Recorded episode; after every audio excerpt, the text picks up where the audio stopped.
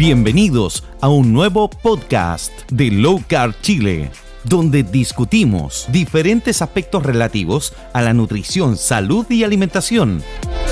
Les recordamos que esto no se debe considerar como una pauta nutricional ni médica, simplemente es una conversación entre amigos. Hola, ¿cómo están? Eh, me llaman algunos Mañoso, Mañoso y Cucú. Tiene un nombre nuevo ahora, pero bueno, mejor no lo digamos al aire. sí. Y como siempre, eh, mi compañero Diego, ¿cómo estás, Diego? Hola, hola a todos. Oye, Diego, em, estuve dándole vueltas a lo que a lo que te pasó a ti, a lo que te pasó, a lo que pasó a Tuto, un evento importante en sus vidas, y, se, se, nos ocurrió traer a una invitada más, como en otras ocasiones, en este caso es Maren, nutricionista de, egresada de Andrés Bello, y para conversar algo que a los tres los une, a, Tuto, a ti y a Maren, que es eh, ser padres. ¿Tú también eres papá? Sí, pero yo fui, pucha, mi hijo tiene 18 años ya, ni me acuerdo cómo cambiar un a ser abuelo ya. Sí, no, estoy cerca. y la idea es conversar sobre la alimentación, obviamente baja en carbohidratos, pero en eh, la maternidad en las mujeres. Hola, ¿cómo estás, Maren? Hola, hola a todos. Gracias por la invitación. Muy feliz de estar aquí. Bueno, para los que no saben, Diego hace un mes y algo fue papá. Sí, dos meses casi. Ya casi dos meses. ¿Y Maren lleva cinco meses? Ocho. Ocho meses. Ocho meses. Entonces, eh, ahí hay algo que los une y ambos... Guaguas, guaguas de pandemia. Claro. Y ambos, ambos dos, o sea, los, los, cuatro padres en este caso, eh, con una alimentación baja en carbohidratos y además entendidos en el tema. Entonces, la idea es explayarnos y contarle a todos los que nos escuchan, que parece que ya no son tan pocos, eh, sobre eh, la experiencia desde, desde la persona que domina este tema, cómo se vivió, por ambos lados, padre y madre. Cuéntanos, Marina, a ver, partamos por un lado por, primero por la parte más personal. Tu experiencia que hiciste, cómo tomaste tu embarazo, ahora la lactancia, si hay cambiado algo o ha seguido todo igual que siempre. Cuando hablo de todo igual me refiero a una alimentación baja en carbohidratos, que es lo que hace Maren. Y después conversamos un poco del tema que tiene que ver más con las prescripciones respecto a esto, las recomendaciones y todo eso. Ah, perfecto, ya. Bueno, para contarles primero, claro, yo llevaba un año y medio con esta alimentación, con alimentación baja en carbohidratos cuando me embaracé. Y de hecho yo lo asocio, siempre, he creído, de hecho eh, hay relación en que mejora la fertilidad eh, esta alimentación. Y yo también lo comprobé porque eh, yo, digamos, tenía, eh, quería quedar embarazada en, un tiempo, digamos, o menos razonable. Uno siempre como mujer se programa y dice, ya, suspendo las pastillas, no suspendo las pastillas, ¿qué hago? Porque quiero estar embarazada. Bueno, yo llevaba un año y medio con esta alimentación, dejé las pastillas un febrero y en marzo quedé embarazada. Así que en el fondo de que, que pueda estar asociada que mejora la fertilidad, sí. Em, y comencé mi embarazo. Eh, cambios, bueno, claramente em, tuve que instruirme más en, lo que es embarazo y, lactancia con alimentación baja en carbohidratos, porque ya tenía una alimentación, pero también venía de una alimentación que, que ya consistía en ayuno, en, que sea un ayuno intermitente, en, en, una comida, en dos comidas, en tres comidas. Entonces, venía, digamos, con este ritmo. Pero ¿qué pasa ahora que iba a estar creando una nueva vida. ¿Qué pasa ahora cuando el requerimiento, por ejemplo, de proteínas es importante, que quizás con una comida no se alcanza? Eh, claro, no se alcanza. Entonces, ¿qué pasaba con todo esto? Y ahí empecé a investigar un poquitito más. Eh, Diego me, ayudó también en ese tema, sin saber en ese entonces que él me iba a seguir los pasos más adelante, porque ah, hasta ese entonces eh, era yo, digamos, la, la embarazada. Y bueno, y y llegando a esto, claro, eh, en, lo que se ha sabido, en lo que se ha escuchado, como que eh, los requerimientos son más importantes, entonces en, mí misma fui calculando este requerimiento de proteínas, estos nutrientes esenciales, y fui armando, digamos, con mi esquema de comida, llegué a, la conclusión de que no era bueno ayunar, en, mi, digamos, en mi caso, entonces eh, volví, digamos, a como un, uno inicia esta alimentación, que es con tres comidas, y, y partí este embarazo, la verdad es que pasé, digamos, por todas las pruebas. Yo quería probar en este embarazo también lo que es la alimentación con carbohidratos. Eh, lo, quise probar porque dije, ya, al principio yo iba súper bien. Tenía cinco meses de embarazo, seis meses, me acuerdo, cinco sí, y había subido, por ejemplo, cuatro kilos. Eh, o sea, que en el fondo era, estaba espectacular, iba súper bien. ¿En qué mes, en qué mes eh, subiste cuatro kilos?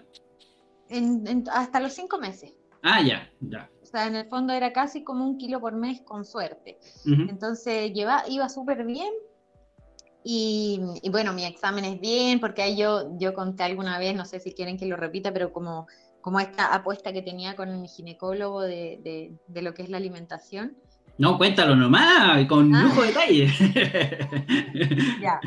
Lo que pasa es que, bueno, cuando uno se enfrenta hoy día, eh, lamentablemente hay muchos médicos, que todos lo sabemos, eh, desactualizados. Imagínate lo que es en un embarazo. Entonces, cuando yo llegué a este ginecólogo, lo llegué por recomendación, él me cayó súper bien, entonces dije, pucha, aquí me quiero quedar pero ¿qué va a pasar cuando él me diga lo que tengo que comer? Decía yo, ¿qué va a pasar? O sea, ¿cómo lo puedo? Porque yo decía, no te puedes pelear con el ginecólogo si es como tu marido, o sea, en el fondo, o sea, como tu es que hay una relación súper íntima con él de cierta manera, entonces, ¿cómo te vaya a pelear o le vaya, o le vaya a tirar, digamos, como... ¿No hay ningún ginecólogo que esté actualizado en... No, yo, eh, o sea, hoy no sé, pero yo en su tiempo cuando busqué, no, no, no, no, hoy día, hoy día en el fondo quizás habría que, que, buscar, pero bueno, hoy el mío, pum. Ah, ah. ah ya. Sí, porque en el fondo, claro, pero, pero, pero habría que buscar si habrá otro. Pero en ese momento, cuando yo busqué, no, entonces, pero busqué por otras cosas, pues obviamente yo busqué como especialista en vida, digamos, trauterina, que siga a preocupar de qué era lo que más me importaba, qué sé yo, y y, que fuera, digamos, eh, eso, pero... ¿Qué, qué mitos eh, están, rondan los mismos mitos alrededor de, de, alimentación embarazo respecto de la alimentación en una persona normal? Eh, ¿qué, ¿qué, te dice? Que te va a subir el colesterol, que las hipoglucemia. este ginecólogo te, te habló de los mismos. De lo mismo, y de hecho del mismo examen, o sea, si tú no te haces la PTGO, porque mira, hasta los cinco meses no tocamos el tema de la alimentación porque íbamos bien, como que yo hice oídos sordos las primeras veces, él me decía, como él tampoco era enfocado en eso, yo sé que hay, hay muchos ginecólogos que sí le dan énfasis, que sí dan las recomendaciones, porque hoy día yo atiendo embarazada y llegan con estas recomendaciones casi escritas de lo que tienen que comer, entonces eh, hay, hay muchos ginecólogos que hoy día dan énfasis al tema de consumir legumbres, consumir fruta, consumir leche, un litro de leche diario. Entonces, ahí están estas recomendaciones. El mío en el fondo no, fue como súper, como que de repente al terminar la consulta me decía, Ay, no sé, acuérdate de tomar la leche, acuérdate, entonces no era como un tema profundo hasta que llegó como la semana 20, que, que es el quinto mes, ahí donde uno se tiene que hacer este examen que ya todas las embarazadas sabrán, que es la curva de tolerancia a la glucosa oral, en el fondo la PTGO. Y ahí entramos en el tema, digamos, profundo, porque ahí es donde él me dice, mira, tienes que hacerte ese examen. Y ahí yo le empiezo primero a conversar del examen, porque yo le digo, mira, yo soy una alimentación, o sea, yo soy una persona que hace una alimentación baja en carbohidratos, no consumo carbohidratos, ¿cómo voy a hacerme este examen? Entonces, en el fondo, ¿qué va, ¿qué va a generar en mí como biológicamente? Si en el fondo, aparte que yo sé que ese examen ya está obsoleto, pero hoy día lo siguen recomendando. Y él, no, es que esta es la única manera de saber, porque vamos a ver si la insulina logra bajar esa glicemia, entonces es la única manera de saber si tú tienes diabetes gestacional o no. Y oh, ya, bueno, estuvimos en una larga discusión ahí, y ahí fue la primera vez que después nos pasamos al tema de la alimentación. Y él me dice, ¿cómo es tu una alimentación baja en carbohidratos? Eh, ¿tú no comes, por ejemplo? La primera pregunta que me hizo, ¿tú no comes, por ejemplo, legumbres? No. Y, ahí me dijo así como... ya me imagino la cara. en estos cinco meses, ¿tú no has comido legumbres? No. Entonces fue como... Y, ahí como que dijo, ah, eh, a ver, pero a ver, allá, a ver, sígueme contando, porque claro, con que él no entendía, y yo, a ver, le dije, a ver, ¿cómo te lo resumo para que, para que entiendas? Y, y, de, de, a ver, no consumo fruta o muy poco, no consumo legumbre, no tomo el litro de leche que en el fondo, o, menos que se tiene que tomar la embarazada, no consumo pan, no consumo arroz, no consumo fideo, no consumo papa, no Y como que ahí como que me dijo, bueno, ¿y qué comes? es clásico. Es lo habitual. Y ahí yo le dije, bueno, es que esta es una alimentación baja en carbohidratos, pero a la vez para mí es alta en proteína, sobre todo ahora en, embarazo, y alta en grasa. Mm. Saludable. Porque hay que el apellido. Y, ahí me dijo, pero ¿cómo? Y ahí, bueno, justo esa vez ese día se estaba terminando la consulta, le dije, mira, eh, tú eres doctor, le dije yo, eh, eh, preocúpate en el fondo, le dije, de, de, de, mi bebé, yo me voy a preocupar de la alimentación, y si mi examen es tan bueno, tan amigos como siempre, yo, como para que no hubieran más problemas, porque él quedó como medio choqueado y como que ya, ya, bueno, le dije, yo me voy a hacer todos los exámenes, me los voy a hacer, pero agrégame una hemoglobina glicosilada, una insulina basal, porque esos sí son exámenes que a mí me importa hoy día medir, sobre todo en este quinto mes de embarazo, eh, agrégame un perfil lipid, dice, yo le, le, dije como los que me agregara porque él quería solamente la curva y bueno. Y te fue bien, me imagino, en los exámenes. En, todo, en todo, en todo, si en el fondo, o sea, de valores, por eso yo siempre hablo como que, que la misma hemoglobina glicosilada, por ejemplo, yo la tenía en 4.0 al quinto mm. mes de embarazo. Y bueno, Oye, y, y tú decías que él ya es convertido ahora. Sí, porque bueno, pasó el tiempo, mi examen iban bien, todo que siguió bien, y cuando ya terminó el embarazo, em, él, él, es súper abierto, y un día en la clínica, piensa yo, recién eh, había tenido a mi hijo, me dice, ya, yo quiero saber más, mi hijo, porque mira, yo creo que un, un, un médico, mi hijo, él tiene que ser, eh, tiene que reconocer que no sabe todo, y eso fue lo que me encantó. Entonces estábamos conversando, como te dijo, mi hijo tenía que ser un día y me dice, a ver, ya, yo quiero saber de esto porque siempre me estoy dando la vuelta, siempre fuiste tú la única que me mencionó esta alimentación, es la única vez que lo he escuchado. Entonces yo tengo que reconocer que no sé todo, me dijo. Así que cuéntame. Y ahí, bueno, le empecé a contar, me acuerdo, conversamos mucho, mucho rato esa vez y, y ahí que, quedó maravillado. Me pidió información Así que aparte de mandarle información, le di la página www.lowcarchile.com. Eso.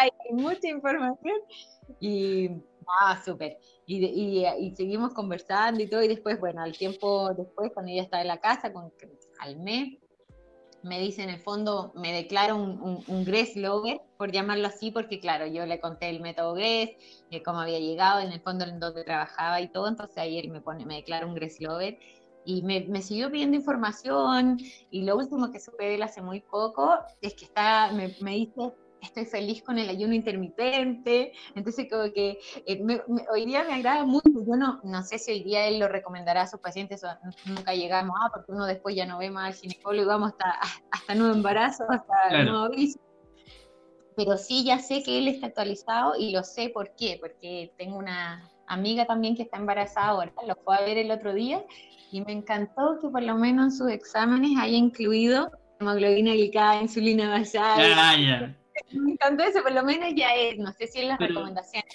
dice él se atreverá hoy día a dar esta recomendación en diabetes gestacional de todo, no sé, pero ya por lo menos hay, hay un importante, cambio. Importante lo que tú mencionas o rescatar de esa experiencia es que eh, a pesar de que le chocó la, en primera instancia a lo que tú le contabas, él se mostró abierto a aprender, a interiorizarse, y no, y no eh, ir al choque, que es lo que normalmente sucede en, muchos casos. Y, al punto que él, él, al punto que él hoy en día lo experimentó en su propio cuerpo.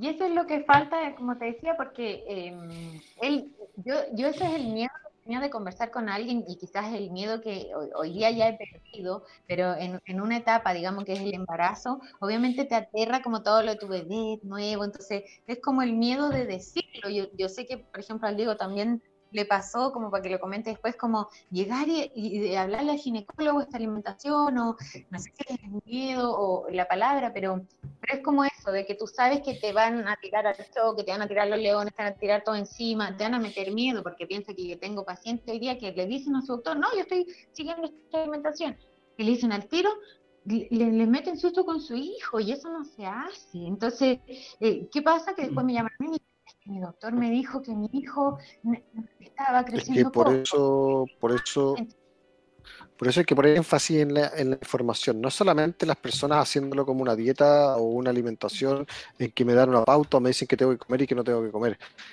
Eh, yo creo que sí es súper importante que cada persona que se interese por realizar una alimentación baja en carbohidratos se informe.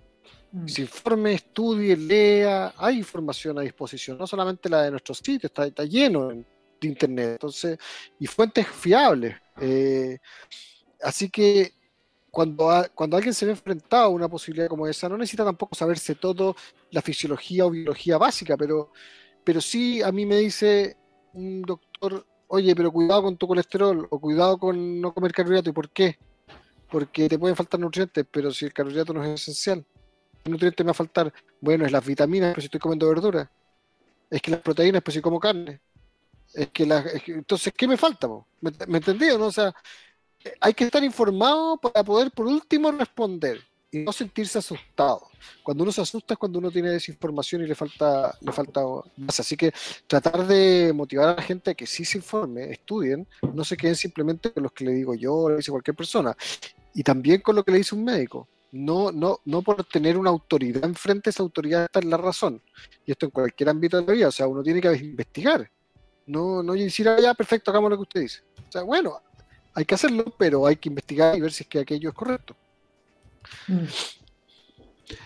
Em, respecto a, a ver, va, por un lado ya, esa es tu experiencia, eh, aparentemente todo te fue bien, no tuviste ningún déficit nutricional, ningún problema en tu vida con el embarazo, mi señora tampoco, de hecho, eh, ningún problema, subió los kilos que tenía que subir y después bajó los kilos que tenía que bajar. Eh, que empecemos a hablar a ver de, la otra perspectiva, la perspectiva de tú como nutricionista y de tú recomendándole o hablando con una persona que va a tu consulta, que está embarazada, quiere estar embarazada y, veamos el, tema desde ese punto de vista. O sea, veamos qué mitos hay y por qué pueden, por qué, qué cosas se pueden nacer que sean como, a ver, pero me podrá pasar algo y todo. ¿De qué parte eso y qué es? y si es que has atendido también personas que están em, embarazadas, mujeres que están embarazadas y que, y que sí quieren seguir esta alimentación. O sea, hoy día muchas, ah, y eso igual me agrada porque, porque siento que, o sea, siempre le he dicho, esta es la mejor alimentación que se puede seguir en, en todo estadio, sobre todo una mujer, embarazo, lactancia, o cualquier persona. ¿Por qué yo siento que es la mejor? Sí.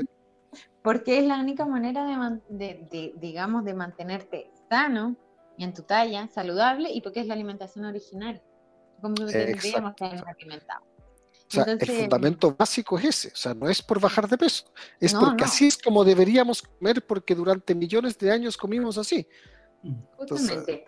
de hecho, bueno, yo es lo que me planteaba embarazada, o sea, las mujeres embarazadas antes, por eso digo las nómadas, las mujeres de antes, o sea, entonces tampoco comían, consumían carbohidratos, entonces, como, pero claro, hasta hoy día, eh, eh, pero hoy día ha aumentado, como tú dices, las mujeres llegan a mi consulta por, por, eh, por, estar embarazadas, pero el miedo principal y la pregunta que siempre me hacen, que es la que podemos conversar ahora, es, ¿le voy a hacer daño a mi hijo con los cuerpos cetónicos? ¿O le voy a hacer daño a mi hijo por las toxinas que producen las cetonas? Eso es lo que escucho siempre, así como aparte de por qué no como fruta, que también lo podemos conversar, porque dónde tengo las vitaminas, por qué los carbohidratos no son esenciales, que en el fondo siempre lo preguntan en sobre todo embarazo, pero siempre, me, siempre piensan que esto, que la acetona, los cuerpos, son toxinas. Entonces siempre me dicen, no le va a pasar nada a mi bebé, porque claro, una mujer lo único que quiere que... Su, entonces, claro, yo a primera siempre le respondo, le digo, miren, más daño le puede hacer a su hijo consumiendo alto nivel de carbohidratos. Siempre, siempre para mí es así, pero, pero esa es como la pregunta recurrente. Y nace, nace el tema de la acetona y la toxina, nace del típico mito que también tienen arraigado los médicos. Que lo único que pasan de cetosis es la cetoacidosis. Por ende, para ellos cetosis, o sea, cetonas es sinónimo de cetoacidosis. Es como si dijéramos, a, démosle vuelta, la glucosa es tóxica porque existe la hiperglicemia. Por ende, evitemos todo tipo de glucosa, tratemos de bajarla al máximo porque es tóxica. O sea, ese es mm. así de básico llega a ser el argumento respecto a las cetonas y desconocen completamente la cetosis nutricional. Desconocen que hay bastantes áreas intermedias e iniciales antes de la cetosis y que la cetosis en ciertas situaciones bastante particulares y no en personas sanas y normales, o sea, sean diabéticos tipo 1. Eh, y se puede dar, puede no darse también y diabético tipo 1 se puede alimentar perfectamente con alimentación baja en carbohidratos, conocemos varios, sin que les dé cetosis O sea, todo depende de saber manejar la alimentación. Pero nace de ahí, o sea, nace de ese típico mito arraigado de creer que, que uno genera toxinas. Pues. Y, mm. toxinas... y eso que también se ha escuchado, de, eh, un poquito, que los bebés están en cetosis. O sea, eso también se conoce, no es algo como desconocido. Uno sabe que, que los bebés están en cetosis. La, la pregunta clave acá, ¿tú pinchaste a tu guagua para saber si está en cetosis o no? No. no. Oh, y, acá el Diego tampoco. Yo prometí pincharla, pero ¿sabéis qué? Es tan delicada que no me atrevo, weón. O sea, el, el, el, el, dedito así del pie es como una hojita de cebolla. Y yo el, pulsante que tengo es como, no sé. Oye, bueno, yo, yo lo digo mal igual, pues yo digo para saber si está en cetosis. Nosotros sabemos, por lo que hemos leído, por lo que hemos investigado, que efectivamente está, esa guagua está en cetosis. Lo que uno quiere pincharla para comprobar que efectivamente es así. No, pero lo voy a hacer porque tengo, ya, ya, ya diseñé eso para poder hacerlo. ¿Ya? Resulta que cuando los vacunan en las piernas, ¿Mm? lo, lo, pinchan en el fondo varias veces, le sale sangre. ¿Estás lista para la próxima? ¡Oh! Bueno, se me había ocurrido. Próxima vacunación voy con la máquina. Oye, ojalá el puto esté escuchando esto. Porque ya en la vacuna anterior, que fue a los seis meses, dije, ahí se me ocurrió, porque lo pincharon cuatro veces y le corría la sangre. Y yo dije, ¿por qué no tengo la máquina? Así que para los ocho meses puedo hacer eso, que ahora me toca pronto la vacuna. Oye, yo tengo, yo tengo una pregunta. Eh, durante eh, todo tu periodo de mm, eh, gestación, ¿te comiste mucho carbohidrato? ¿Te saliste de los 50 gramos de carbohidratos diarios? Ah, sí, pues verdad que yo les iba a decir eso, que quise probar. Como les decía, había subido un poco de peso el primer, el primer y segundo trimestre, entonces yo dije, ya, voy a probar consumir carbohidrato a ver qué efecto tiene. el único efecto que me inflé como un globo y subí todo lo que no había subido. Y, y en el fondo, Yo, por ejemplo, terminé, no sé, pues, siguiendo mi embarazo, a ver, hasta los cinco meses había subido cinco kilos, pero subí ocho más todo el resto del embarazo. por, haber hecho ese desorden que fue, no sé, habrá sido dos meses. Y, y, y, que en el fondo fue incorporar carbohidratos, eh, tampoco digamos, eh, o sea, que se consideran saludables. O sea, Fruta claro, como que dije ya fruta, pero claro, no una fruta, consumía más fruta, consumía yogur, arroz. claro, arroz, eh, un pan, entonces fue como, como llevar la alimentación con carbohidratos, y no, no me funcionó, y de hecho es, algo que yo siempre hoy día le digo a las embarazadas cuando me dicen, ¿puedo consumir carbohidratos? quizá hay gente que puede, pero no, no, no es que sea necesario, siempre digo eso, pero um, quizá hay gente que puede y efectivamente no va a subir de peso, yo en mi caso, y siempre les cuento, lo, intenté probar. Dije, ya, a ver, consumamos carbohidrato un tiempo, fue la época del 18 justo, entonces dije, ya, a ver, y ahí, y ahí tuve mi desorden. Empanada y todo. Va a poder experimentar en mí. Y no, o sea, después... Ya, oye, ya, entonces... Atrás. A, raíz, de tu... Pero fue, pero nosotros hicimos algo parecido, pero no ocurrió. En teoría, a ver, los carbohidratos partamos de la base que no son esenciales. Seas guaguas, seas grandes, seas embarazadas, sea esté en estado que estés, tu cuerpo no cambia para necesitarlos indispensablemente, ¿cierto? Lo que tu cuerpo necesita estando embarazada es una nutrición mucho más completa que no estando embarazada, porque tienes que alimentar una segunda vida. Tienes que hacer que crezca. Entonces vas a requerir mucho más energía, proteína. Lo más, más importante es preocuparte de la calidad de tu nutrición que meterle carbohidratos. Eh, pero sí tienes más tolerancia. ¿Por qué tienes más tolerancia? Porque tienes más gasto. Es lo mismo que una persona que hace mucho deporte. O sea, alguien que hace mucho ejercicio, mucho músculo también, va a tener un gasto basal mucho mayor. Una persona que está embarazada también va a tener un gasto basal mucho mayor. Por ende, si tú consumes 50 gramos de carbohidratos, 100 gramos de carbohidratos, estando embarazada, pues que te mantengas o incluso bajes a que una persona que no está embarazada o la misma persona no embarazada y sube comiendo eso. Es por ese gasto basal, no es más que eso, no es que lo necesites, no es que tengas que llegar a eso, es porque tienes una tolerancia mayor a esa glucosa que te estás metiendo porque la vas a gastar. la vale lo hicimos. Y no es que se recomiende tampoco, no es que digamos, oye, come 100 gramos, no, es, como el tope eventual si es que quisieras, opcionalmente hablando, si bien redundante. Con la Vale lo, hizo, pero no, no estuvimos midiendo carbohidrato nada. O sea, a ver, comamos algo hoy día, no sé, unas hamburguesas con pan, qué sé yo. O comamos, no sé, Así, nosotros siempre que nos salimos es como una comida de vez en cuando, no, no es como un día entero, ni cuatro días, ni nada de eso. Y, y nada, no subió nada, de hecho siguió bajando. O sea, embarazo perfecto y ahora está lactancia también lo mismo y, y, y baja y baja y baja y todo eso. Ya. Yo creo que Yo si tengo- empezara a comer todos los días, subiría. Una pregunta pa- para los dos, en realidad, pero como no está la Vale, eh, a través tuyo, Diego. Eh, en esas instancias, eh, y sobre todo para la Mar en esta pregunta, los cinco primeros meses entiendo que fue bajo en carbohidratos, después no. Entonces, ¿tuviste antojos? O sea, los- no, en los primeros meses nada. ¿Ya? Pero, pero una vez que incorporé el carbohidrato, sí. Porque en el fondo yo incorporé el carbohidrato, que era el pan, como digo, la fruta, trataba de consumir lo que se conoce como saludable y no estar comiendo todos los días helado ni chocolate ni nada. Pero me daban ganas de eso. Mm. Entonces, me- yo, yo consumía eso y, por ejemplo, el otro día me quería comer un berlín y yo decía, ¿cómo va a tener antojo a los cinco meses si los antojos son los primeros meses? Pero claro, lo que pasa es que uno le llama a ese antojo, pero me empezó a pasar eso, o sea, ya quería comer chocolate, ya Sí. quería comer, y claro, uno lo asocia al embarazo, como dices tú, y es como, me dio antojo de, Sí. pero Yo- claro, Yo antes de keto vivía antojado y nunca estuve embarazado. sí, al final no es que esté, el antojo no, no está asociado al embarazo, el antojo está asociado a la ingesta alta de carbohidratos. Ese es el Se me antoja una chela. Por eso te decía, pero uno eh, como que es permisivo en el embarazo, porque en el embarazo es como el antojo de la embarazada. Entonces, yo era como casi que me quería pasar de, yo sabía perfectamente lo que me estaba pasando, porque en cinco meses no me dieron ganas de comer un berlín y de pronto yo quería comer eso.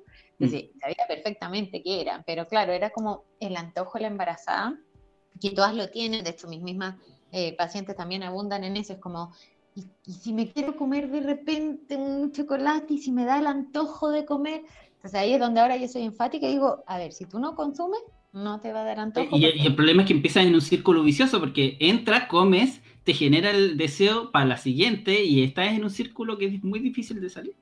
No, y si tú no sabes y no aprendes, y no, porque fue como yo, yo dije, ya no, listo, como se acabó, después ya en la lactancia más aún ya me puse las pilas y hoy día ya tengo, digamos, menos kilo incluso que los que subí embarazada, Mm. pero, pero claro, porque yo sé, pero claro, si le pasa a la gente que empieza, como dices tú, este círculo vicioso, cuesta mucho salir porque es volver a una adicción, prácticamente. Oye, y ya eh, tuviste a, la- a- a tu guagua. eh, eh, ¿Entraste en, en- en fases de, de ingesta de carbohidratos de nuevo? ¿Te pasó algo? ¿Te dieron deseo? ¿Le pasó algo a tu guagua? Porque tu guagua, hasta donde entiendo, solamente consume leche materna.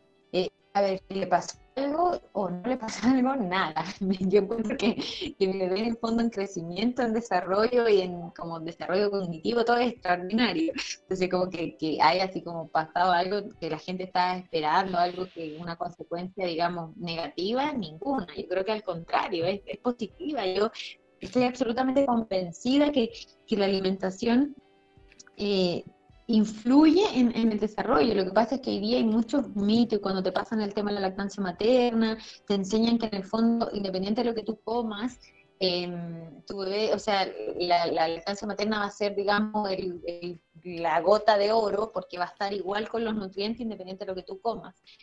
Pero yo hoy día lo veo y no lo puedo asociar más perfecto en el fondo del desarrollo de, de, de- de mi hijo. O sea, lo, lo que te explicaba, si, si, si los bebés crecen generalmente dos centímetros al mes, porque es como lo normal, mi hijo como que rompe las curvaturas y crece 5 centímetros por mes, entonces tiene un excelente desarrollo en el fondo de crecimiento, eh, y solo con lactancia materna y también cognitivo, porque siempre llamo al pediatra me dice, tu hijo hace cosas que no se hacen en, esas edades pequeñitas, seis meses, entonces él ya las está integrando todas, las hace, puede hacer cosas con sus manos, em, que son cosas que se hacen en edades más avanzadas. Entonces yo lo asocio hoy día, eh, que lamentablemente no hay eh, estudios ni nada para poder, pero, pero yo creo fielmente en, en- en eso. Oye, y, y cuando te has, en estos meses de, digamos que de post, postparto, eh, ¿te has salido comiendo carbohidratos? ¿Le ha pasado algo a tu hijo? No, lo que pasa es que he he estado, he estado, digamos, súper bien en mi alimentación ahora como para poder ver un cambio, así como yo te dije, he consumido carbohidratos, no sé, una semana y he visto este cambio, no, yo creo que desde mi lactancia ha sido como súper keto limpia, por llamarlo de alguna manera, he incluido, que si yo, al- alguna fruta, que de repente yo misma le decía al Diego, oye, me- porque, porque eh, eh, hago experimentos también y yo me mido sin las cetonas y he llegado a tener cetonas de 5.7 eh, y casi siempre son muy altas independientes del tiempo que lleve. Yo mm, el otro día mismo le mandaba a, a Diego y le dije, mira Diego, yo llevo tanto tiempo y me volví a pintar y le mandé, no sé, 4.5, algo así. Es normal, la vale, el rayo la pinché 5.5 sigo con, con, con, digamos, entonces no, y, y, y, que de repente consumí un plátano o cosas así, pero no, no, no, me, ha, no me ha sacado, digamos, como, como esta cetosis, no he, no, no he visto cambios mayores en mi hijo por lo mismo, porque he llevado una alimentación súper bien. Bueno, eh, yo te preguntaba eso porque eh, Diego le pasó algo, bueno, no a Diego, sino que a, su hija y a, y a Vale, eh, con el tema de la alimentación, a pesar de que estaban bajos en carbohidratos, ahí tuvieron un evento. Cuéntala, Diego. Sí. Mi hija le dio dermatitis. Lo más probable es que sea herencia mía, porque yo siempre tuve dermatitis seborreica, la piel delicada y todo eso. Y le dio dermatitis atópica y podría haber sido seborreica también. Eh, costritas y, irritación y todo. Y, y, era bastante, se le empezó a extender por la piel, por la cara, eh, tuvimos consulta con dos dermatólogos, les dieron unas cremas. No, no, no, no, no funcionaba muy bien. Em, pero sí, a mí, lo que me ocurrió a mí es que a mí mi dermatitis seborreica se me fue. Ya tenía, tenía cejas, nariz, eh, pecho rojísimo y se me caían a pedazos, a veces se me, se me cascaraba la piel. Y nunca se me pudo ir eso, y hasta que me di cuenta después de un año y medio de comer así, de que no tenía más dermatitis. No me había dado ni cuenta y dejé de, tenerla. Yo era de los que usaba ketoconazol y todas las cuestiones al mismo tiempo. Em, y se nos ocurrió, le dije, a ver, probemos algo. Dejemos de lado todas las verduras, porque así una alimentación baja en carbohidratos, pero a la Vale le gusta la ensalada, le gusta, le gusta su desayuno con, no sé, eh, eh, le gusta comer lechuga, le gusta comer tomate, a veces. Se, topan. A veces es que sí, a veces como un pan el desayuno. Eh, siempre son panes de linaza, harina de coco, o sea, cosas que tomo. Eh, no, no mucho pan, pero sí más verdura. La vale es buena para la, para la ensalada. Entonces, dijimos, a ver, dejemos, dejemos todo eso de lado. Llegamos a una cuestión más estricta. Yo investigué antes de hacerlo, investigué que la leche materna, lo que la, la, madre se alimenta, no tiene mucho reflejo en lo que al hijo le pasa, ¿cierto, Maren? Sí, lo que te lo que te decía. Es, lo que se dice y es la, evidencia en el fondo que hay. Como que... Llegué a estudios, revisé estudios que hablaban de la composición de la leche materna en distintos horarios del día, en distintas cantidades de grasa que tiene el día, cómo van variando la, lactosa, la grasa, todo lo que contiene, y que no tenía mucho mucho mucho reflejo lo que la madre se alimenta con lo que está en la leche excepto ciertas cosas como el ajo. Y hablaban de que, por ejemplo, el ajo hace que el guagua tome mejor leche. No sé, pero eran las pocas menciones que encontré en la alimentación. Y que igual recomendaban chocolate negro, cosas como esa. Eh, bueno, entendiendo que me encantan los estudios, me encanta la evidencia y diciendo, bueno, no será una burrada, bueno, probemos igual. Y empezó a comer solamente carne, ya, de todo tipo de carne, pollo, vacuno, chancho, no sé más palta, champiñones, que serían las únicas verduras que comía, y los aliños típicos. En una semana se le había ido todo a la guagua. O sea, mi hija no tuvo nada en una semana, se le fue todo, todo, todo la piel. Y después volvió a comer, no sé, un día pimentón. Nos hicimos que nos gusta hacer una hamburguesa en que el pimentón lo usáis de pan, ¿cachai? Ponéis la hamburguesa rellena, ponéis queso, muy buena. Famoso, famoso. Y hicimos eso. Y al otro día, no sé, pues mi hija no durmió casi, porque entre que la guata, que no sé qué, que se retorcía, que estancada, ¿cachai? Entonces, eh, el pimentón. Sacamos el pimentón, de nuevo perfecto. Y llegamos a la conclusión de que no lo dicen los estudios, pero parece que por asociación eso es, po, ¿cachai? Mm. Dejó también otra cosa, eh, dejó de tomar bebidas. O sea, tomamos bebidas que son sin, sin endulzantes que tengan impacto en la glicemia, como, no sé, Fanta cero, Coca cero, cosas así, de vez en cuando, y agua con gas. Yo tengo harta agua con gas en la casa y me encanta. Dejó tomar bebidas, eh, agua con gas y bebidas con gas, y también fue otra de las cosas que dejó. Y, mm. esas dos cosas hizo que mi hija se regulara y, se fue todo y ya no tiene nada. Increíble. Si eso es lo que yo digo, si es que es increíble. Y, yo digo, ¿cómo no va a estar asociado? O sea, yo pienso como nutricionista y toda la, la información que tengo y la educación que tengo en la universidad, eso es lo que te enseñan, o sea, no hay ninguna relación en lo que uno coma con la leche, la leche va a ser siempre la mejor fuente igual y qué sé yo, pero yo hoy día compruebo que no, porque efectivamente mi hijo no tiene esos problemas, que bueno, hoy día lo viste el Diego, que son clásicos los bebés, por ejemplo, los cólicos, los vómitos, el reflujo, como que son súper normales y yo he pasado estos ocho meses sin ninguna de esas complicaciones, entonces digo, ¿cómo va a ser tanto que tuve tanta suerte, digamos, que no tuve ningún problema? O, Mm. o de verdad tiene que ser la alimentación. O sea, yo voy por ahí igual que el Diego. Oye. Mm. ¿Cómo? No, no, ¿Querés comentarlo? Yo quería comentar el tema de los estudios, pero dure. Ah, no, y ¿Cómo? que, que just- hemos hablado dos casos, el, caso de, la- señora de Diego y el tuyo, que han sido casos que ya venían con una alimentación baja en carbohidratos, personas sanas, hijos sanos, todo sano, todo bien. Eh, ¿Tú en tu consulta has tenido eh, embarazadas con, no sé, prediabetes o alguna otra complicación y que con aplicando eh, cambio alimenticio se ha, ha mejorado? Sí, sí, de, de hecho es como, es, es como algo, digamos, de lo que más me gusta cuando, cuando llegan con diabetes gestacional, porque a ver, antes yo decía, ¿qué pasa si llegan a los cinco meses de, porque hay, lamentablemente ese examen se hace ahí, se, se está establecido por norma y los doctores se rigen a toda la norma, entonces a, a esa, a, digamos, a esa edad gestacional pedimos ese examen.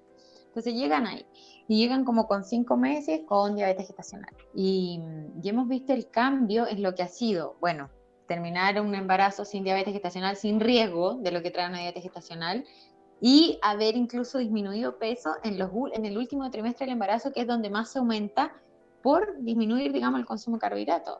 Mm. Y, y hoy embarazadas, digamos, que, que mm, han tenido diabetes gestacional en su primer embarazo, que ahora lo han hecho, digamos, con la alimentación baja carbohidratos, no tienen diabetes gestacional cuando se tienen que hacer este examen, que han sido las mismas que se han tenido. Entonces, en el fondo, eh, es- sí, o sea, tu respuesta, digamos, lo he visto y, y- y claramente... algún- se- ¿Algún caso destacable, no sé, excepcional por ahí? A ver, a ver, lo que más me ha llamado la atención a mí, digamos, como nutricionista, es que siempre se dice que el embarazo es, es, es, digamos, un, un estadio de la mujer donde no se puede bajar de peso. Porque tú tienes que subir, y, y bueno, yo lo traigo, por eso digo, la literatura es como todo, todo lo de nutrición es como establecido, me sé los pesos que tienen que subir cuando una embarazada es normal, es bajo peso, enflaquecida, gemelar, entonces como que lo tengo en la literatura. Y, y, siempre se recomienda que no es bueno que incluso bajen de peso. Bueno, vamos al peso. Yo hablo, de, digamos, de grasa corporal, de talla, uh -huh. porque en el fondo no, no, no, es bueno. Buena mención. Pero lo he visto.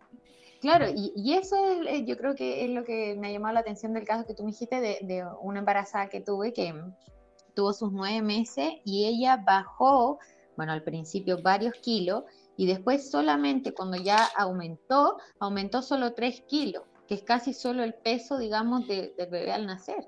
Ya. Y no, no, y, ¿no y le mediste masa muscular y masa grasa? No, lamentablemente por la pandemia, ¿no? Ah, bueno, ya fue reciente, ya, ok. Bien.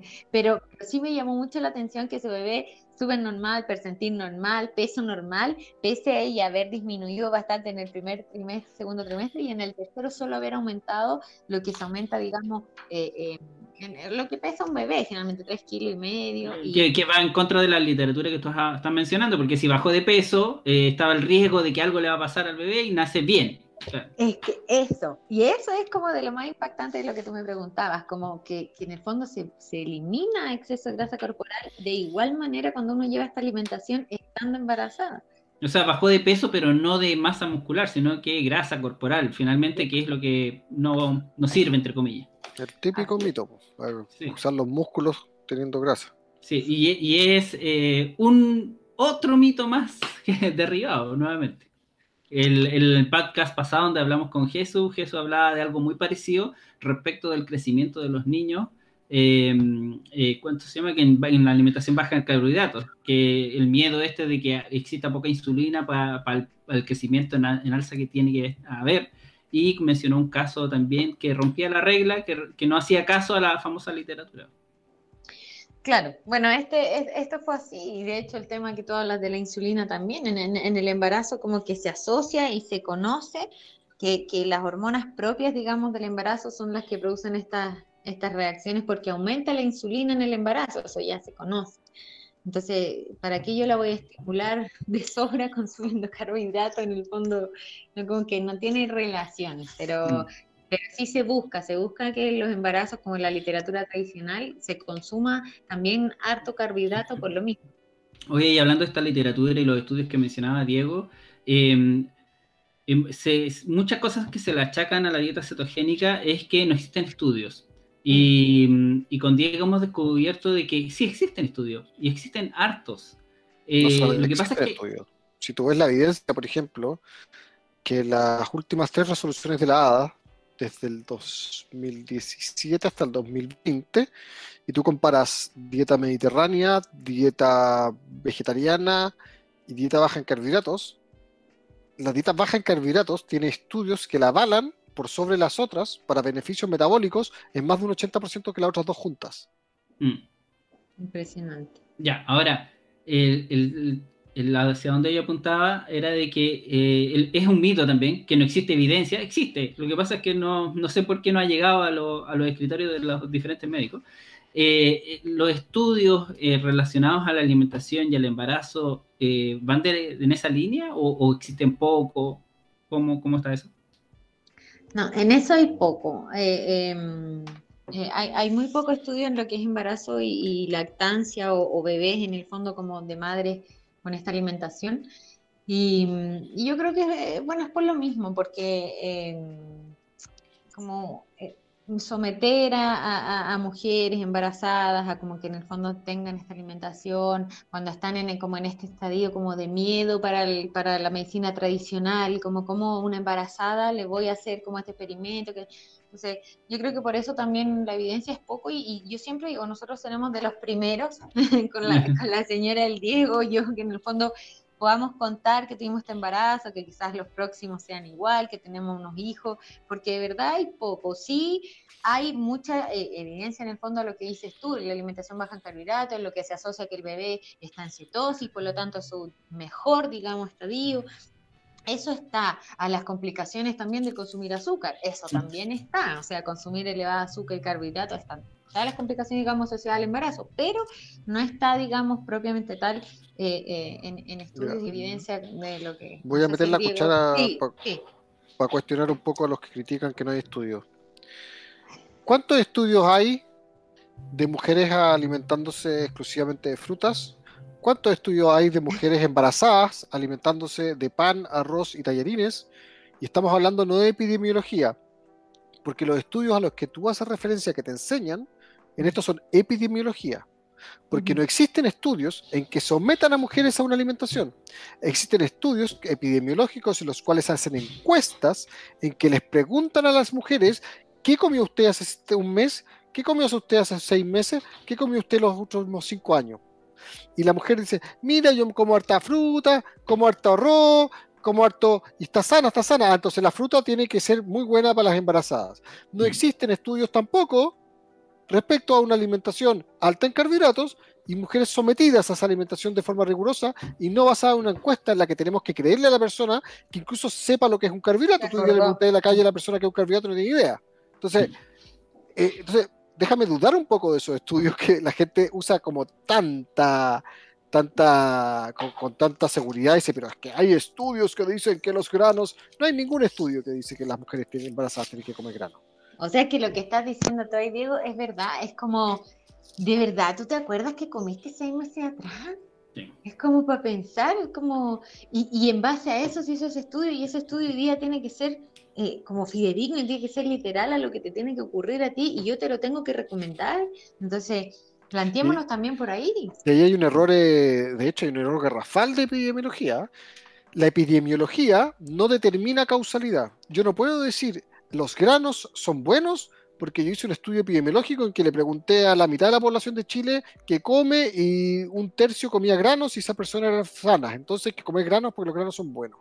Eso no mm. existe, es una aberración, porque la epidemiología determina correlación e hipótesis. Lo que hace la epidemiología es decir, al parecer, por lo que vimos en un gran porcentaje de la población, el comer granos puede tener una asociación a una mejoría en esto. Pero para poder acreditar que esto es así, entonces tenemos que hacer un estudio RCT controlado, ciego, etc.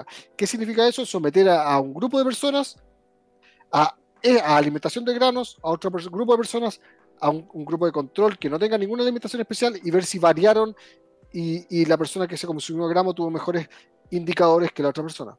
Sí, ahí cuando tú dices someter a, a, X alimentación, estamos hablando en un entorno controlado, es decir, la persona no come en su casa, la persona come en un recinto donde hay alguien que le cocina, todo se pesa, todo se mide, y por esa misma razón es que yo veo muy difícil que eh, tiempos pasados y tiempos futuros, incluso cercanos, eh, vaya a existir un, un, estudio que controle la alimentación de mujeres embarazadas, porque dudo mucho que una mujer se preste para tal tipo de estudio. Por eso te decía que nosotros seremos los primeros.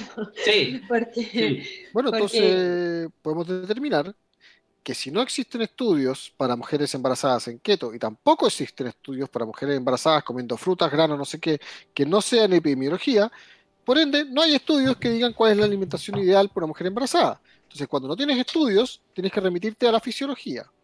¿Son esenciales los carbohidratos o no son esenciales? No, son esenciales. ¿De qué está formado el cerebro de la guagua? De colesterol. ¿Qué crea los tejidos? Las proteínas. Entonces, se cae por ¿Cómo nace la ¿Cómo nace la bebé? En, cetosis. ¿Qué tiene la leche materna seca una vez que sacas el agua? 80% grasa. Y saturada más encima. Sí. Entonces. Bueno, de hecho, eh, hay algo que a mí me llamó la atención leyendo, digamos, un libro por ahí. Eh, que decía a las madres hay que en el fondo llamarlas criminales porque están alimentando a sus hijos con gran porcentaje de grasa saturada y, les va a dar un infarto. Entonces, la, ironía de Jason Funk. En el fondo, sí, o Dios, o, o, en el fondo se equivocaron, porque vieron esta alimentación, digamos, que es la, es la primera, pero hubo un error porque le hicieron alta en grasa saturada, o sea, predisponen a los bebés a, tener infarto, a tener colesterol alto, a tener, de, verdad sí me, me, hizo mucho sentido y hoy día también lo aplico cuando tengo mujeres en lactancia que, que me dicen esto, así como, lo mismo en las toxinas que te comentaba al principio. Las toxinas se van a pasar por la leche, las toxinas de la grasa. Entonces, como, Ay, pero si tú lo estás pasando, gracias a saturar a tu hijo, para que funcione su cerebro, para que se desarrolle, para que estés bien. Mm. Oye, eh, la verdad es que podríamos seguir. Y eso que, no estamos, no es de noche, no es, no es refit de cerveza. Eh, pero eh, ya estamos llegando como al, al tiempo límite que usualmente hacemos.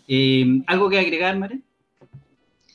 Eh, invitar, invitar a la gente, como dice Diego, a, no solo seguir la recomendación de algún médico independiente que, te la den, sino que a investigar también por uno y, a que no te metan miedo tanto los profesionales en el fondo, sino a, a uno también leer, investigar y a esta alimentación invito a cualquier persona a vivir esta alimentación y sobre todo si tú estás en embarazo, estás en lactancia, ya necesitas la energía y sabes de lo que te, estás, estoy hablando, sobre todo en lactancia. Entonces, en el fondo, alimentarse así para uno como mujer es, maravilloso, independiente, digamos, de, la formación que tenemos y, el trabajo y la misión como mamá de, un nuevo ser. Pero para uno como mujer es, es lo mejor que puede hacer. Así que yo ahora de decir gracias de nuevo, gracias Maren por acompañarnos, gracias por toda la información que nos ha entregado, muy valiosa. Y invitarlos también a todos a investigar si alguno quiere estudios, quiere alguna referencia que he mencionado, de repente dije algo que no están de acuerdo o alguien mencionó algo acá, por favor háganlo llegar. Eh, si quieren los fundamentos de lo que estamos mencionando, también se los podemos hacer llegar. Tenemos repositorios con estudios. Eh, o un testimonio que quieran expresar, un testimonio o para bien o para mal, también lo podemos recibir. Todo bienvenido y puede ser tomado aquí al aire también. Sí, y, y como lowcarbchile.com. Exactamente. Chao. Gracias chicos, son tremendos. Gracias y gracias a todos. Chao María. Chao, que estén bien. Chao Diego.